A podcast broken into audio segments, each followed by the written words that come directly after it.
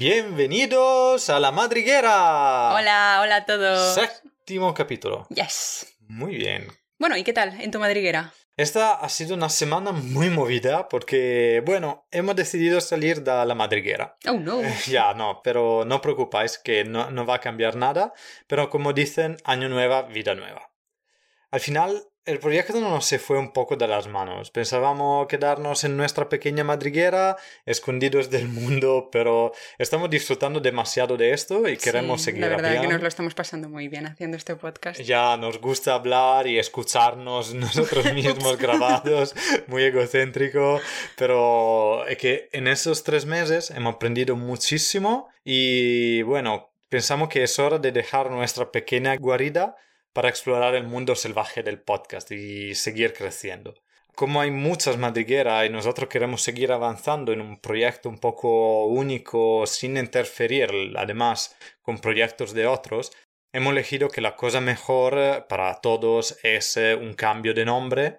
Y aún no nada. lo sabemos el nombre. Tenemos Ya, unas cuantas ideas, pero aún no es definitivo nada. Ya, así que nada, ahora vamos un poco a ver cómo seguirá en los próximos, en el próximo meses, seguiremos siendo la madriguera, pero nada, lo siento que tenéis que aprender un nuevo nombre, lo siento sobre todo en realidad por uno de vosotros, un escuchador, Anaís Pascual, que en Instagram nos había encontrado un adjetivo que me había de verdad súper encantada, con llamando nuestro post eh, madriguerenses, era, era muy bonito. Sí, que también hay muchos que nos llaman madrigueros, pero ya, Ya. tendréis que cambiar un poco. Vale, pero no pasa buscaremos nada. un nombre que puede permitir juegos de palabras, Exacto. porque me gustan demasiado. Al fin y al cabo es un pequeño paso para los oyentes, pero un gran paso para nuestro podcast. Para la humanidad.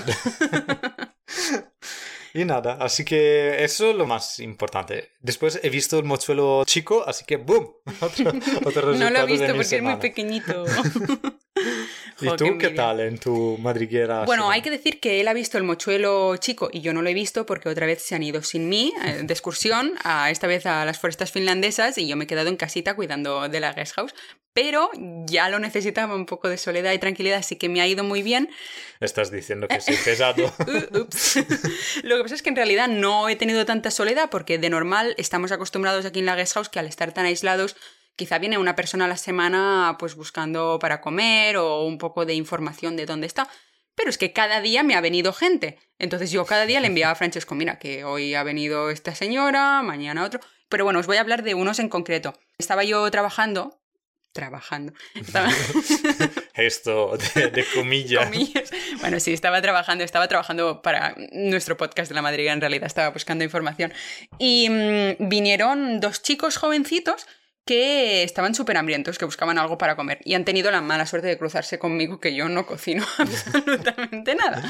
Pero a cambio de la no cena les he dado una revista, como siempre, que ya sabéis que yo doy revistas a niñas y ahora también a, a Finlandia. No, eran noruegos. Uno era noruego y el otro creo que era sueco. Ah, vale. No me acuerdo muy Me bien. estás regalando a toda la Ah, península escandinava ahora. Exacto. Y bueno, y me han contado un poco lo que les traía aquí y su trabajo, que era el de capturar zorros comunes. Ya os podéis imaginar, todos los que me conocéis, que yo soy defensora a muerte de los zorros, sean los que sean. Así que que venga una pareja justo la primera noche que me quedo sola en busca de zorros y para cazarlos, pues ya podéis imaginar la cara que se me quedó. Así que bueno, mi respuesta ha sido que no- aquí no había ni uno. No existen los zorros. ¿Qué es aquí. eso? Aquí no hay.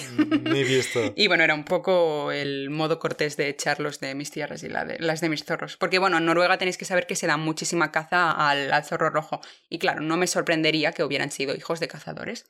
Tras este segundo de medio confusión, reconciliación, me han dicho que eran científicos y que seguían un proyecto que se llama coat.no, por si lo queréis buscar en Instagram y en la web, que los capturaba y los liberaba. Vale, importante esta palabra.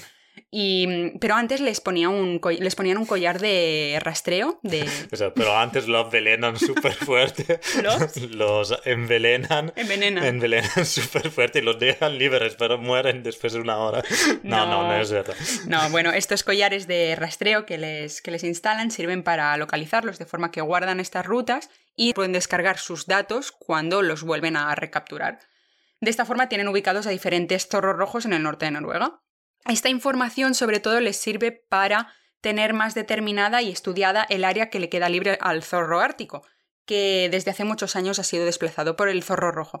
que resulta ser la menor de las causas por las que es cazado. Es decir, los cazadores no lo cazan para proteger al zorro ártico del zorro rojo, sino porque es considerado de normal en todos los países europeos también como una limaña, una plaga, por acercarse a los pueblos, por cazar gallinas. Al final, pues la reputación que tiene un superviviente. Tenemos que decir que aquí, pero no estaban los zorros rojos cientos de años antes porque estaban en el Ártico. El cambio climático, el hecho que se adapta mucho más al hombre, sí que trae aquí el zorro y es verdad que presiona al zorro ártico. Sí, al final voy un poquito a ello porque, bueno, os iba a explicar que al final, creo que ya lo conocéis, pero es un colonizador nato y en todas las zonas donde él habita, tanto los pastores o los agricultores, todos te dirán que cada vez que matas a un zorro, al año siguiente vas a tener tres, porque cada vez se está distribuyendo más, más ampliamente. En realidad eso es también un tema súper tonto porque como todos los superpredatores, que el zorro no es, pero casi, los adultos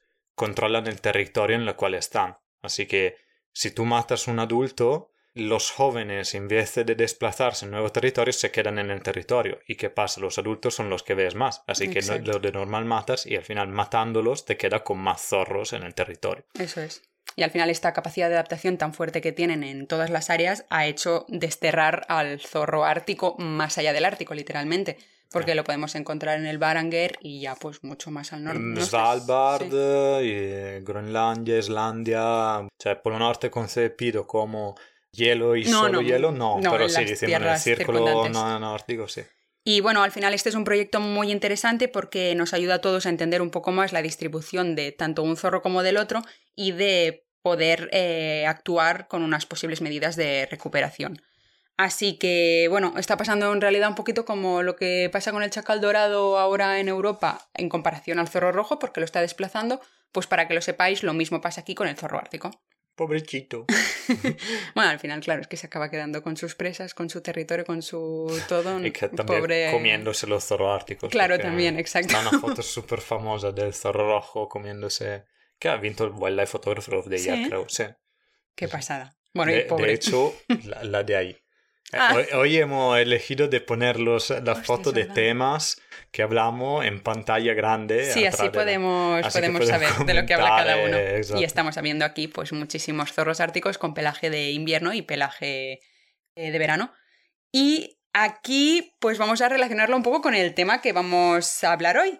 Porque en honor al episodio número 7, un dígito que siempre ha encerrado un halo de misterio, tanto por Pitágoras, Alighieri, la Biblia y hasta para Rowling, hoy hablamos de la magia más famosa, ¿vale? El camuflaje.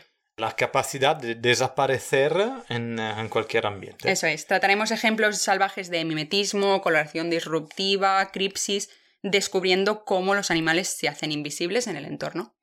Pues eh, diría que ya te he preparado muy bien la entrada con el tema, así que puedes empezar tu cedo paso. Vamos a seguir con lo que yo estaba y paso del zorro rojo al zorro ártico. ¡Uy! Sí, como sabéis es una monada de animal y es un bicho que se camufla en, solo en determinadas estaciones ya que en los meses de invierno, como nosotros estamos viendo ahora mismo en las fotos, usa un pelaje más espeso y totalmente blanco que le permite sobrevivir a estas bajas temperaturas, así como a la vez pasar desapercibido para cazar presas y para no ser cazado ni, depredado.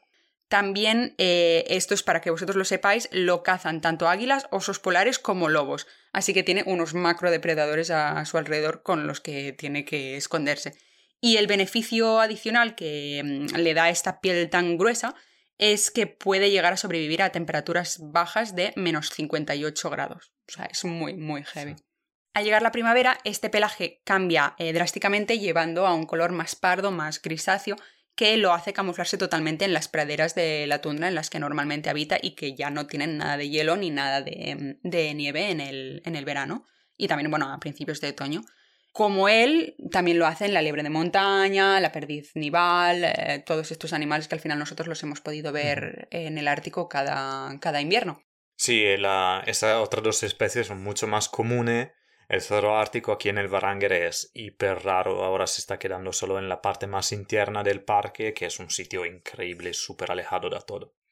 Bueno, y también tenemos el armiño, que es otro ejemplo de que estamos intentando encontrarlo, por cierto, aquí en, Él no se encuentra, somos nosotros que no lo encontramos con cámara, ¿no? Normal. Y nos preguntaréis cómo ocurre este cambio de capas. ¿Cómo ocurre este cambio de capas? Muchas gracias por la pregunta, no me la esperaba. Muy, muy sincera. Eh, es un poco complicado en realidad porque intervienen muchas hormonas y moléculas que al final casi yo también tengo que centrarme un poco a la hora de mm, leerlo y de escucharlo. Así que ahora atended a mi explicación porque llega a la hora científica. Ok, toda la mesa con bloques de notas. Exacto. El manto invernal que llevan estos animales en temporada de frío es muy denso, pero no se debe a que sean más peludos, como pensaríamos cuando vemos estas fotos, sino a los pelos que tienen, que no contienen melanina, y esto hace que estén vacíos por dentro, por lo que atrapan el aire caliente del calor corporal del animal y actúan como aislamiento del frío. Esto para empezar, ¿vale? O sea que el pelaje de invierno está vacío por dentro, lo que hace que tenga una capa de aire suficientemente gruesa como por darle calor. De aislamiento. Exacto. Todo esto está regulado por la melatonina. No melanina, que es la que da este color blanco al animal, porque si no tuviera melanina sería albino, sino melatonina, ¿vale? Esta es una hormona que está relacionada con la señal fotoperiódica, es decir, que depende de la luz. Cuando la luz entra a través del ojo, esta llega al hipotálamo y por lo tanto a las glándulas endocrinas. Los días muy cortos, en los que el animal absorbe muy poca luz, como nos pasa a nosotros cuando estamos en, en invierno, por lo tanto en temporada de frío, produce una alta producción de melatonina, que es la que a nosotros nos ayuda a dormir. Esta producción de melatonina conduce a una baja secreción de prolactina por la glándula pituitaria que es la que se expresa cuando nos encontramos, bueno, nosotros no, en un momento tanto de reproducción como de migración y por lo tanto de muda. La melatonina a la vez inhibe las enzimas que transforman la tirosina a melanina y por lo tanto la no melanina da lugar a este color blanco del que estamos hablando. No necesita melanina porque no tiene que proteger la piel de los rayos de luz, ya que cada vez es más oscuro el invierno y por lo tanto no necesitan, pues como nosotros cuando nos quemamos, tener melanina para que no nos suceda esto pero sí que tiene que proteger su cuerpo del frío. Así que al hacer que sus pelos estén vacíos, captan más aire, como hemos dicho, y por lo tanto tienen más calor en su organismo. Todo eso se relaciona también cuando llega el verano. Por lo tanto, una vez que llegan estos días más largos y de más calor, se expresa la prolactina, indicando que es el momento de celo y de mudar la piel. Como baja la producción de melatonina, se deja de inhibir la síntesis de melanina, que da lugar a la producción de un nuevo color y en este caso se expresa el marrón. ¡Cling! Estoy un poco confundido. Sí, y ahora todo esto lo tenéis que volver a escuchar, rebobinar y atender a las notas que habéis cogido porque a mí también me ha pasado, que lo he oído como cuatro veces hasta que yo también me he hecho los típicos símbolos de baja melatonina, mayor no sé qué, y así al final entiendo lo que estaba si, si estáis conduciendo, no, no. no escribir de cosas Vea, no lo hagas, que sabemos que a veces nos escuchas mientras conduces, no rebobines. Vale, e, es muy, es muy interesante. Sí, es muy clarificador cuando lo entiendes porque tiene todo el sentido del mundo. O sea, de verdad os lo digo, que tiene sentido. O sea, no son mis palabras que os han vuelto locos, sino que si las escucháis de verdad... No, no, tiene, o sea, tiene sentido. Con eh, el, la variación del fotoperiodo influencia los hormones que influencian el pelaje. Exacto, la producción de más o menos hormonas según la, la, luz también. Y bueno, claro, os podéis imaginar el caos que les puede llegar a generar a estos animales que dependen de un fotoperiodo el cambio climático, ya que cada vez se está reduciendo la duración de la capa de la nieve, haciendo que el animal destaque en el paisaje antes de la muda y dándole obviamente más facilidad a ser visto en los meses en que ya no hay una capa invernal de nieve, pero él continúa blanco. Entonces, también para que lo sepáis, el fotoperíodo no difiere entre años y hace que las especies que dependen de la muda sean vulnerables a la variabilidad climática interanual. Delante del cambio climático ártico en el que nos estamos encontrando a un ritmo sin precedentes, la temperatura también tiene mucho que ver, ya que la llegada de una primavera temprana, debido a que ellos sienten estas altas temperaturas, puede darse, pero la luz continuará siendo la de un estado invernal. Claro, de hecho lo estamos viendo aquí con las liebres de montaña, que son totalmente blancas, pero no están ni nada de, nieve y la ves en un segundo. Claro, al final llega mucho más el calor, se funde la nieve, ellos también sienten que es el momento de reproducirse, pero su piel continúa en un estado también de no producir prolactina y por lo tanto de no llegar a este momento de reproducción. Por lo tanto, claro, os estáis ya imaginando de que el animal tendría que estar en celo y quizá él también mm, siente la necesidad de estar en celo, pero el resto de sus hormonas le están diciendo que no, que aún no es el momento porque la luz no lo indica. O sea, Yo no sé cómo resuelven de- este de misterio confusión. los animales. De normal con psicólogo. Psicólogo. Con psicólogo y cosas así. Es verdad que es un poco triste el tema porque como la liebre ahora que, que la ves súper bien, pero son súper invisibles cuando la vas a buscar de invierno porque Mm. parecen bolitas de nieve. Sí, yo es verdad que nunca la he visto en verano, pero supongo que es más visible, ¿no? O sea, no Sí, se en, ver- confunde en tanto, verano, tanto. en verano son más fácil, o sea, son como liebre, no son fácil de ver, pero son como liebre. En verano son increíbles la- las perdices, que ellas sí son mucho más mm, camufladas en la, en la tundra ártica, y tanto que cuando el año pasado, cuando estaba buscando limícola dentro del Varanger, me pasó de ver una hembra, una perdiz, eh, no sabía que era una hembra, pero, sí. eh, pero cuando me he parado mirándola, he entendido que era una hembra porque se estaba poniendo visible para distraerme a mí, porque del otro lado de la carretera, están en esa carretera de, de tierra que entran un poco dentro del Baranger, estaban lo- los polluelos y ellos, o sea, es increíble Los cuántos, los pollitos, es increíble cuántos son miméticos. en Había en la- muchos eran como cinco. y todos se camuflaban en... increíble. O sea, yo lo he visto porque habían empezado a moverse, pero también mirando y siguiendo dónde iban, cuando paraban eran invisibles. O sea, lo perdías en un segundo. Qué chulada ver eso. Muy chulo. Pues Bueno. ese verano, te espero. Espero, espero, sí, sí. Y termino ya este tema tan complejo del zorro ártico con un bombón de naturaleza, que Uh. esta vez lo uso yo. Porque, porque recordemos que Francesco en uno de los, creo que fue el primer capítulo que lo usaste, ¿verdad? ¿No? En el de las madrigueras, de me parece. naturaleza. Sí. Eh, él lo confundió con que bombón significaba una bomba enorme y súper Sí. destructiva, cuando al final para nosotros es un chocolatito ansiado y No, yo delicioso. quería decir ¿Ah, un sí? bombón, cierto, has dicho una bomba. Ah, yo lo pensaba tipo, os voy a lanzar un bombón de naturaleza y era una masa de chocolate ardiendo. No sé. Podría ser. Ni- ¿Qui- ¿Quién somos nosotros para No, lo digo que yo lo hablo con esta parte de chocolatito ansiado porque os voy a hablar de que existe una variedad de zorro ártico que es el zorro ártico azul. O sea, imaginaros ya que la pasada que es un zorro ártico como para ver un zorro buscar. ártico azul. Pero no estoy hablando de un zorro de mm, tipo de color de la, mm, turquesa, ni de color metálico, ni un- ningún tipo de Pokémon raro, sino que es un tipo de morfo. Es diferente a toda la población ártica porque es el morfo azul, que es un 1% de la población de zorro ártico. Digamos que fue, sería como una subespecie. Eh, su color está determinado por un gen azul que es más dominante que el blanco. Los morfotipos azules no tienen un pelaje de invierno tan espeso como el zorro ártico, es menos denso, pero claramente eh, cambia Son su... más guapos. No se nota muchísimo, ¿sabes? Porque ¿Es ahora? Francesco lo está viendo, exacto. No se nota muchísimo, pero sí que este pelaje es un poquito menos denso, pero igualmente es mucho más gordo al final con esta capa de, de aire que tiene en comparación a- al verano. Bueno, cuando está en invierno es de un gris azulado que digamos tirando a blanco, pero más grisáceo. Y lo mismo pasa cuando está en, en verano. Este marrón de normalmente negro que encontramos en los zorros árticos se transforma en un gris glateado que tira más hacia el marrón, ¿vale? Es un poco difícil entender la diferencia y al final se ha estudiado este gen para entender que de verdad no era una persona que estaba viendo azul un zorro, sino que existe de verdad. Que lo este- estaba otro pintando. Exacto, este gen. Y es una locura. O sea, a mí me parecen preciosísimos y Muy parece un animal mágico con, con esto. Y solo para que lo sepáis, en Islandia se estima que los zorros árticos azules podrían llegar a formar el 70% de la población del zorro ártico. Así que tenemos que ir a Islandia. Tenemos que ir a Islandia. bueno, vamos también a poner los links de la foto que hemos Sí. hablado hoy porque rende mucho más Sí. verla Y efectivamente. luego cuando lo enseñéis a vuestros amigos, les tenéis que hacer como el... ¿Te acuerdas del truco ese que se hacía por WhatsApp del vestido azul? ¿De qué color Ah, lo ves? Si lo ves blanco o azul, a ver qué dice. Claro. Y obligarlo a escuchar la madriguera. Sí. "Ah, escucha eso y guarda esta foto súper fuerte delante de él. y hasta aquí ya me callo el zorro ártico que ya llevo como 20 minutos Vale. hablando de este animal. Un zorro largo. Un zorro largo. Te toca. Pues desde un tema largo a un animal largo. Yo voy a hablar... ¿Por qué largo? Bueno, no es pequeño el tigre de que voy a hablar. No, pero no, el largo es como, en plan, como si fuera una serpiente. Bueno, pero Grande. es un bicho que llega a los 3 metros Vale, 50. vale. ¿Vale como largo o no? ¿O no? Porque si no... Vale, vale, me callo, te dejo.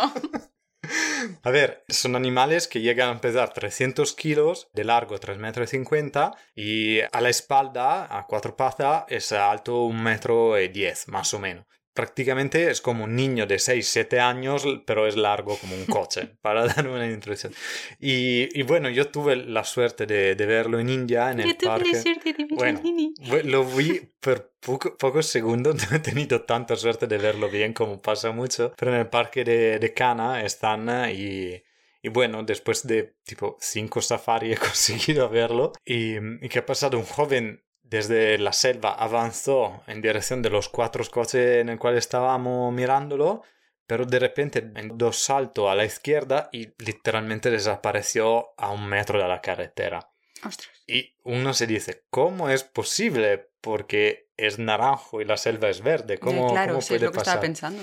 Pues bueno, el truco está en los ojos, no del tigre, que funcionan súper bien, cuanto de los ungulatos, que son sus presas, que como muchos mamíferos tengo una visión dicromática, en el sentido no veo bien la diferencia entre el verde y el rojo. Pero tú no eres un ungulado, tú eres daltónico. Yo soy daltónico, pero, eso quería llegar luego. pero yo funciono como un ungulato, así que está una foto muy chula de cómo lo vemos nosotros, que en teoría, bueno, sin en teoría, tenemos la visión tricromática, pero los daltónicos tienen un defecto en la sensibilidad a los colores y los ungulatos que lo vean en bicromático. Esta una foto, Ah, vale. colgaremos. Y es verdad que como los ve como una- un ciervo, es que ve todo más o menos verdito igual y no ve las diferencias del naranja. Además de todo eso, el tigre tiene otra skill de camuflaje que es la coloración disruptiva Ujú. que es formata da sus rayas. Las rayas simulan el eh, juego de luz y sombras entre la selva y rompen la figura del animal. Así que convierten ese bicho enorme en un animal totalmente invisible en la selva. Y como decía Laura, yo da buen daltónico puedo confirmarle que en un segundo Qué desaparece. pasada, tendría que haber ido yo contigo porque lo hubiera Ya. visto con mi visión tricromática. Ya, pues en realidad entre todos lo hemos visto muy pocos porque Jo. Es verdad que Bueno, al también a final los es muy hombres... rápido, desa- ¿no? Sí, Claro. pero es, es increíble. Es que desaparece y no parece posible. También la selva indiana ayuda a desaparecer dentro, Mm. pero es que para todo el mundo desaparece. en Al final debe ser un poco como el guepardo, ¿no? O el jaguar, que al final en su medio también utilizan este tipo de manchas, rayas o coloración que tiene en su cuerpo para desaparecer. Y casi Claro. te hace flipar un poco. Me dices, la selva que es verde, como un animal casi amarillo, se está escondiendo. Y sí, sí. Sí, sí, es lo mismo. Claro que un guepardo, un leopardo... No, el leopardo no me acuerdo nunca sé es lo de África, No, pero yo digo bueno. el jaguar, ¿eh? Ja- jaguar. El jaguar es en el pantanal, en todas estas Vale. zonas. ¿no? Ya, pero como el guepardo... En, Sí, el en la en la sabana sabana ya sí que, aparece, claro, ya pero se claro, lo otro sí, Claro. en, la, en la jungla pasa eso. Así Y que, el leopardo también, claro. Resumiendo. El jaguar y el leopardo son felinos con manchas del mismo género.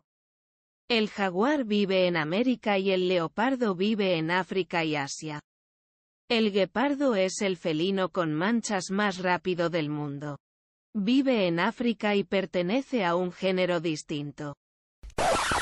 Eso era mi primer tema. Muy bonito. Eh, ¿Te puedo contar un chiste? Solo si no es un sobre un chimche.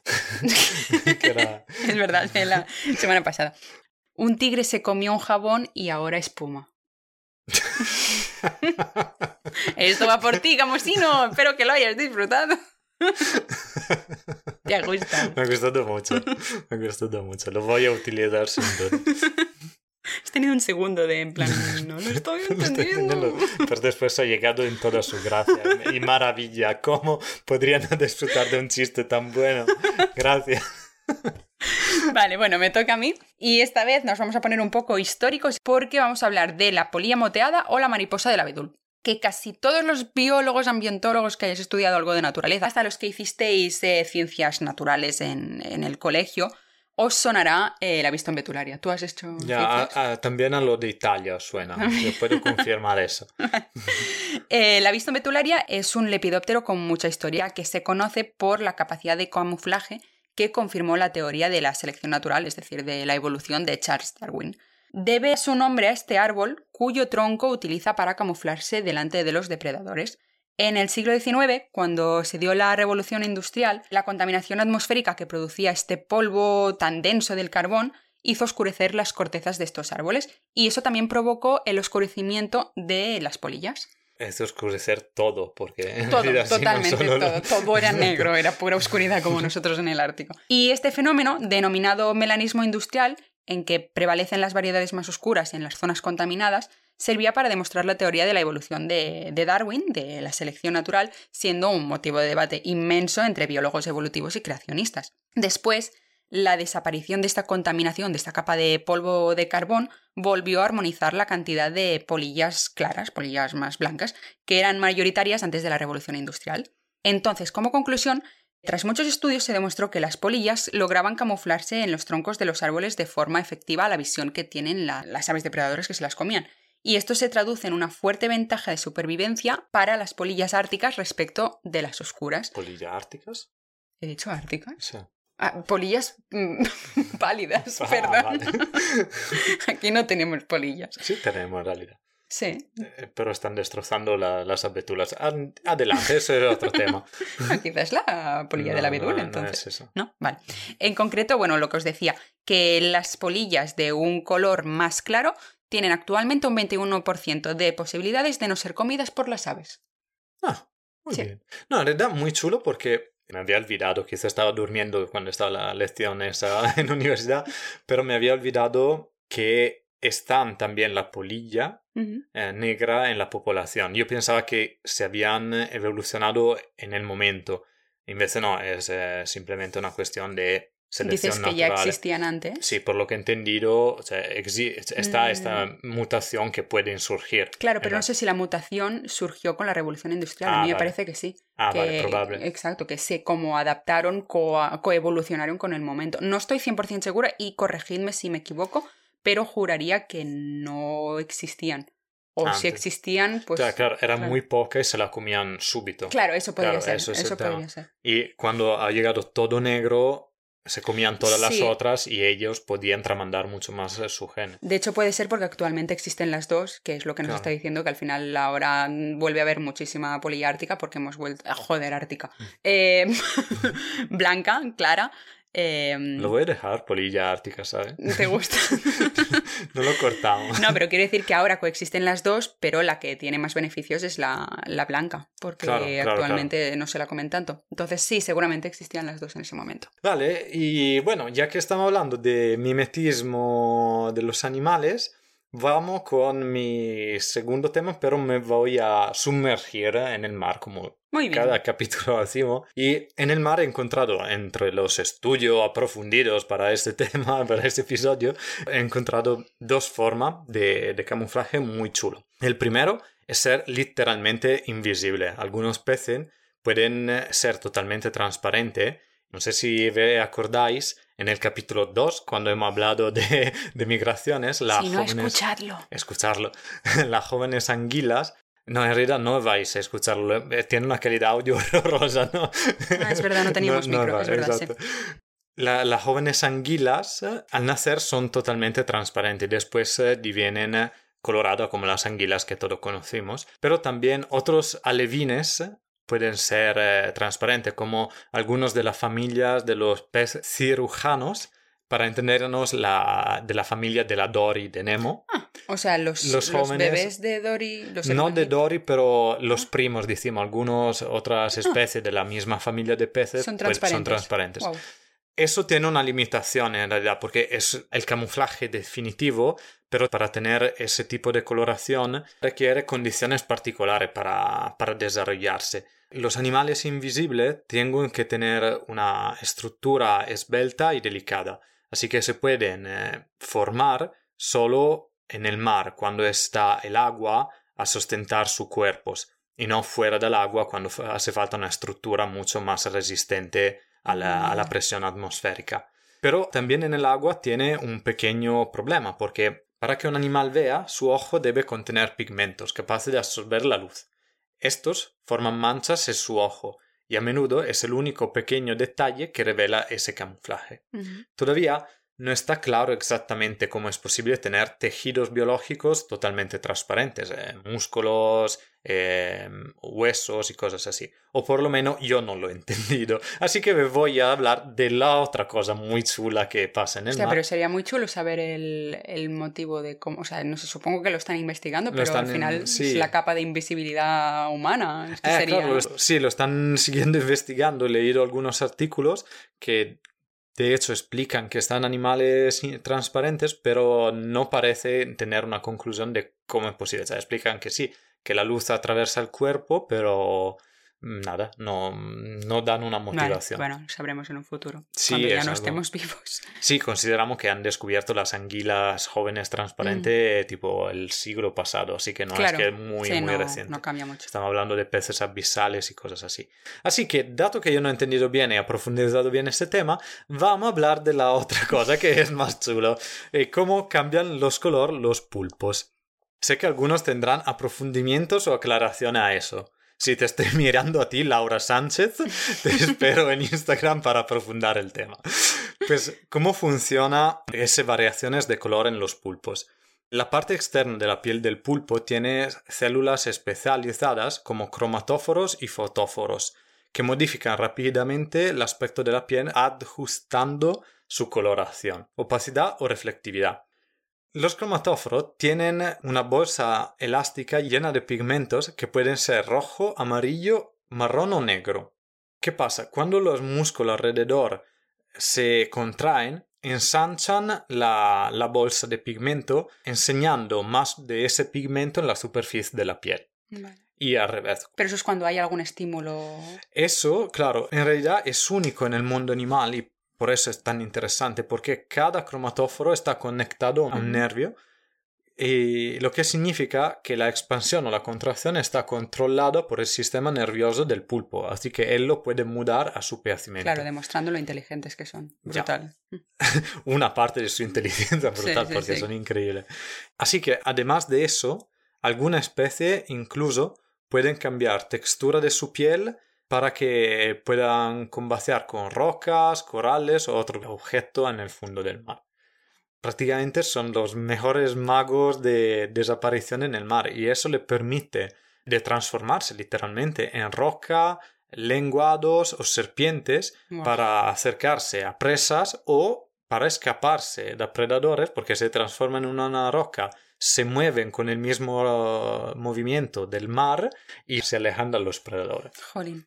Yo de esto, mientras indagábamos estos días en información, he encontrado el, el pulpo de anillos azules, que lo hemos buscado también hace un momento, que dicen que en menos de una hora te puede llegar a matar a un ser humano porque tiene un veneno increíble, pero que además estos círculos azules que tiene son como la parte exterior es azul, la de dentro me parece que era más marronosa, no lo recuerdo exactamente, pero eh, la pueden llegar a cambiar dependiendo de su estado.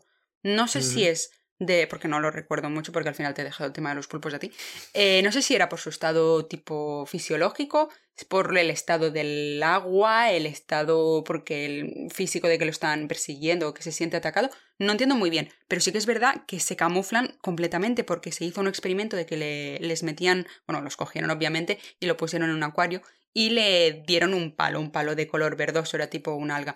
Él se cogió a este tipo de, de alga y se camufló completamente cambiando, cambiando el color. Y una vez que se le extrajo el palo, volvió a su coloración de, de anillos azules. Solo sí. con un palito, o sea, con nada. Sí, sí, en teoría, bueno. Obviamente no lo tocaron para no morir, pero- seguramente- también es, eh, como la coloración influirá al estado emocional del animal y todas estas cosas, pero eso demuestra que son conscientes Claro, de del color que pueden cambiar. Y eso, claro, no es en la única especie, también en otra especie pasa. Pero sí, Ah, es eso de increíble. anillo azul es muy chulo. Parece un, eh, un pulpo en una discoteca de tan Totalmente. colorado que es y te enseña Te a no tocarlo porque es súper venenoso. Te está avisando con sus colores, ¿no? Vengas aquí a Sí. molestar. Vale, pues seguimos un poco con el tema del mar, porque yo también me sumerjo con Francesco y voy a hablaros de los cangrejos decoradores. Tan, tan, tan. Son unos cangrejos de la familia Dromidae, no dromedarios, sino totalmente diferente, que usan los materiales de su entorno para esconderse y ahuyentarse, ahuyentar a los depredadores.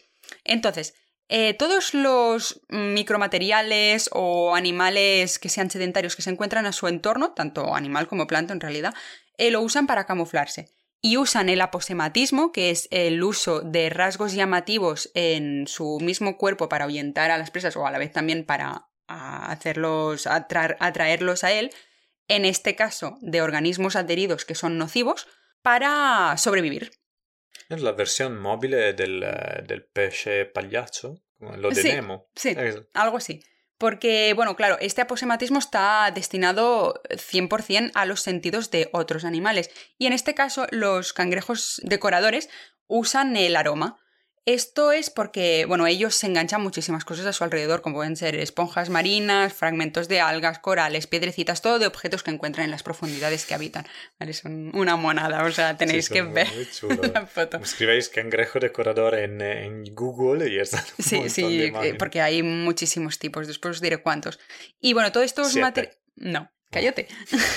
todos estos materiales los usan para defenderse y para protegerse. Pero el material que yo os digo que produce este aroma es lo que produce este camuflaje químico, que son las esponjas, hidrozoos y anémonas que pueden llegar a secretar sustancias urticantes o tóxicas y que hacen que el cangrejo no sea muy apetecible eh, como presa. De esta forma, depredadores como las anguilas, que están saliendo un montón hoy en este, en este podcast, que no tienen una muy buena vista, pero sí que tienen un increíble olfato, se sienten atraídos por ellos, pero cuando huelen ese perfume tan poco atractivo, dicen, esto no me lo voy a comer. Ha caducado. Ha caducado, pero muy bonito, no tiene bonito, hongos. pero ha caducado. Y bueno, toda esta parafernalia que usan para autodecorarse les proporciona un camuflaje muy bien encontrado porque al final ellos siempre habitan en, en fondos muy coloridos. Por lo tanto, como más piedrecitas y materiales de animales tengan de diferentes colores, mejor se camuflarán en su entorno. Eh, recogen estas piezas y se las enganchan en su concha, en su caparazón, que mm, llegan a formar un tipo de camuflaje semipermanente, que lo utilizan hasta la siguiente muda. Sus conchas están... Sí, sí, sí. Claro, cuando mudan que tienen que buscar, claro, tienen que Qué buscar palo. nuevos, nuevas piezas para su mosaico. Y sus conchas, o sea, la forma en que enganchan este tipo de piezas a sus conchas es por unos pelos ganchudos que tienen en su cuerpo y que pueden llegar a colgar decoraciones que establecen relaciones de beneficio mutuo con otros, con otros organismos, como hemos dicho, como en este caso las esponjas, los hidrozoos o las anémonas, que son transportadas mientras pues, el cangrejo va andando y a la vez así también se alimentan. La mayoría de estos cangrejos solo decora las pinzas y las patas. Pero hay muchos otros tipos de cangrejos que utilizan todo su cuerpo para, para tenerlo completamente camuflado. Os digo que existen muchos tipos de cangrejos y con eso casi voy a decir que más de 700 especies diferentes, ¿vale? Que que el 7 estaba. el 7 estaba, la verdad que ves, está, está todo relacionado con el capítulo 7. Y todos estos viven en charcas de marea y bosques de algas. Su carne atrae a un gran número de depredadores y debido a ello el 75% de las especies se han visto obligadas a desarrollar este tipo de estrategias para sobrevivir.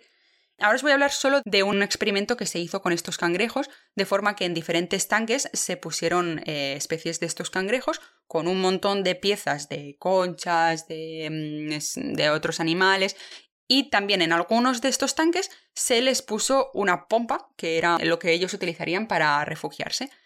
En otros tanques se pusieron también estas piezas, pero no se puso el refugio. Se llegó a ver que al cabo de seis horas, todos los crustáceos que no tenían refugio habían decorado todo su cuerpo por completo, en solo seis horas, y las extremidades eran lo primero que habían decorado.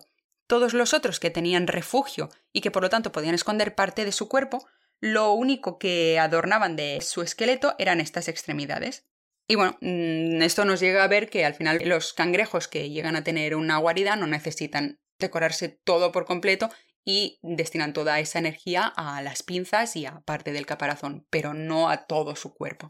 Solo a lo que el animal, en este caso la anguila, puede llegar a depredar. Y a ver. Ok. Ah, wow.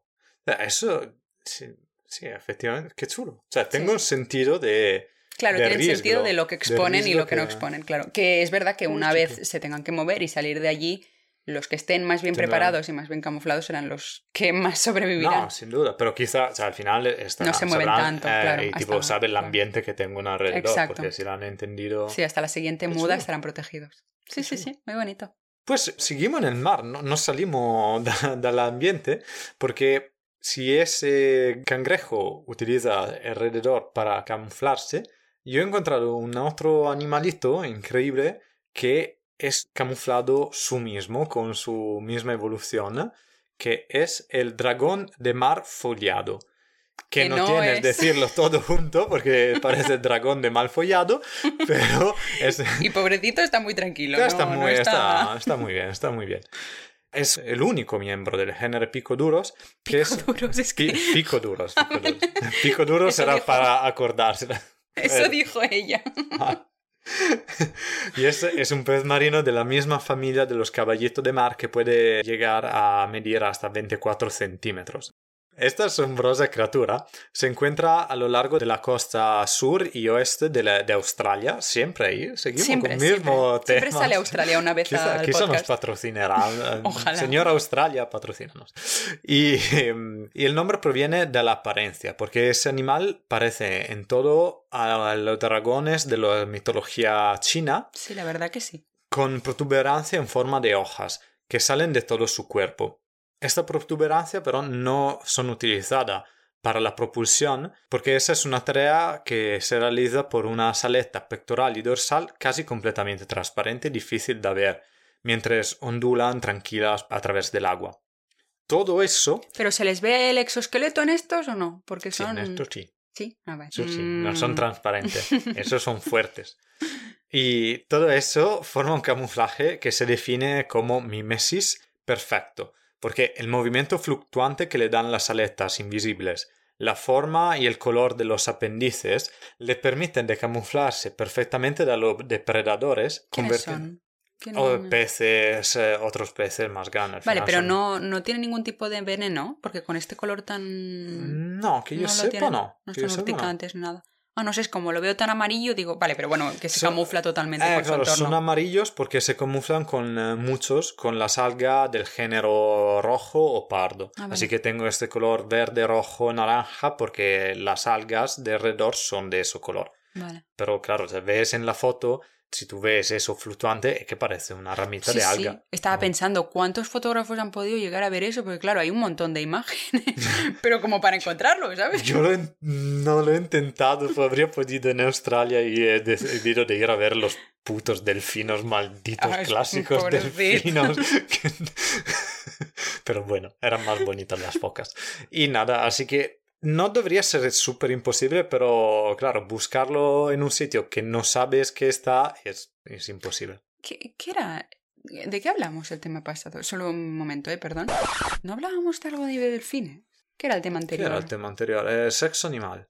Ah, sí, claro. No, sí, De por que- fuera era fuera de la grabación, creo. Vale, Sí. es verdad. Porque violan los otros delfinos, son Sí. personas horribles y se drogan. No son personas. Son personas horribles, Son como los caballos enseñan los griffin. Son personas horribles.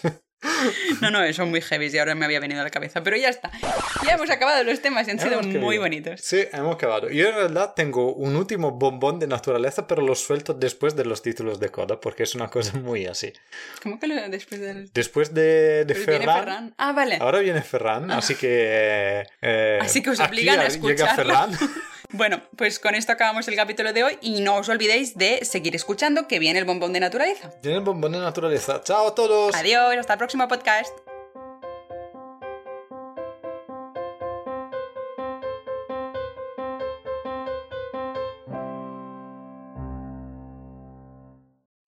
Has escuchado el podcast de La Madriguera. Recuerda que puedes encontrarnos en Spotify, Evox, Apple Podcast y Spreaker. Para más información visita nuestra web en lamadriguerawildpodcast.com y no dudes en dejar un comentario en nuestro perfil de Instagram lamadriguera.wildpodcast.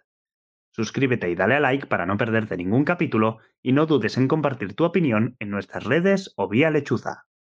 Gracias, Ferran. Ahora te empujo fuera de nuevo da- del podcast. Yo Hoy también acabo- sigo aquí. Hoy acabo yo, porque hay muchos animales que pueden volverse invisibles bajo condiciones particulares, que hemos, hemos visto, la- los zorros, los pulpos, pero el más común de todos esos es el conejo. Porque años de coevolución conjunta entre conejos y magos han llevado a algunos ejemplares, no, no sé por qué río, porque es un tema muy serio, han, han llevado a algunos ejemplares adqui- a adquirir un camuflaje perfecto con sombreros de copa posiblemente negros. Así que este mimetismo es perfecto y puede interrumpirse solo alejando el conejo del sombrero para que todos puedan volver a verlo. Así que sé que no se debería revelar las magias para no decepcionar a los niños, pero aquí estamos para la ciencia con la C mayúscula. y nada, aquí acaba el bombón de naturaleza. Y aquí tenéis la tontuna del día. Chao. Adiós.